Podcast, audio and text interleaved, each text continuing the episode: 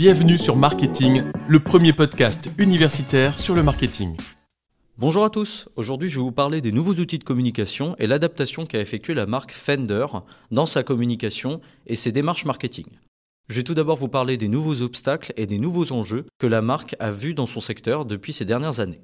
En effet, les marques ont de plus en plus de difficultés dans le domaine de la communication.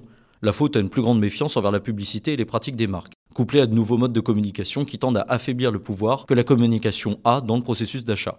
En 2020, la pandémie de Covid-19 est devenue un nouveau tourment pour de nombreux secteurs, et notamment celui des instruments de musique. En effet, les confinements successifs ont fortement impacté ce marché, qui fonctionne en grande partie par la volonté des personnes à se rassembler pour jouer ensemble, et partager des instants musicaux entre proches, pour en quelque sorte vivre la musique.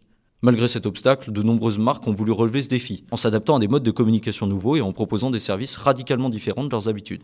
Cela a été le cas pour Fender, premier fabricant mondial de guitares, de basses, d'amplificateurs et d'équipements connexes, créé en 1946 par Leo Fender aux États-Unis et employant aujourd'hui 3000 personnes.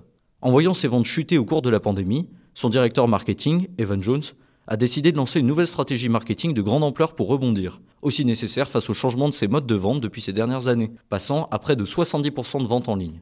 Je vais maintenant continuer sur les nouveaux outils de communication qu'utilise Fender, notamment les réseaux sociaux comme TikTok, mais aussi des applications que Fender développe en interne comme Fender Play depuis maintenant plusieurs années. En 2021, le compte TikTok de Fender a été créé et la marque a débuté une vaste campagne de sponsoring d'artistes émergents. Les influenceurs, à l'aide du hashtag Fender, ont largement pu diffuser l'image de la marque. Le hashtag dépassait d'ailleurs 160 millions de mentions avant même que la marque ne crée son compte officiel. Ce prolongement était en quelque sorte assez logique pour Fender, la musique étant un de ses facteurs essentiels, notamment pour la célébrité sur TikTok.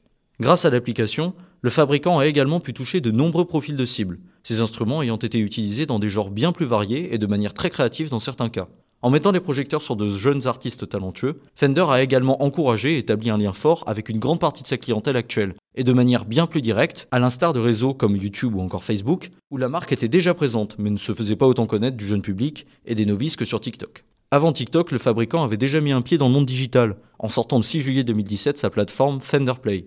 Le but était de permettre aux utilisateurs d'apprendre et de consulter de nouvelles techniques, astuces, cours en ligne et vidéos, avec en bonus des coulisses sur l'entreprise et son fonctionnement. Cette plateforme a permis à beaucoup de débutants de se lancer et de débuter la guitare ou la basse via la plateforme, créant chez Fender de nouveaux potentiels clients et utilisateurs des instruments et accessoires de la marque. Fender a d'ailleurs investi simultanément avec la création de son compte TikTok dans Fender Play, afin de multiplier ses réseaux de communication quand tout le monde était le plus clair de son temps sur son téléphone ou sur son ordinateur. Pour terminer, je vais vous parler du futur de la marque, car en effet, Fender entend poursuivre dans cette voie et continuer à développer son image sur les réseaux sociaux ainsi que des services en ligne, également dans une optique d'en apprendre plus sur les profils et les motivations de ses clients. On voit au final que malgré les difficultés de ces dernières années, la marque a su en s'adaptant aller de l'avant et proposer du contenu plus en adéquation avec les tendances de consommation actuelles. On peut en conclure que le défi a été relevé pour Fender avec un grand succès. Merci pour votre écoute. Pour nous aider, pensez à vous abonner et à nous laisser 5 étoiles. A très vite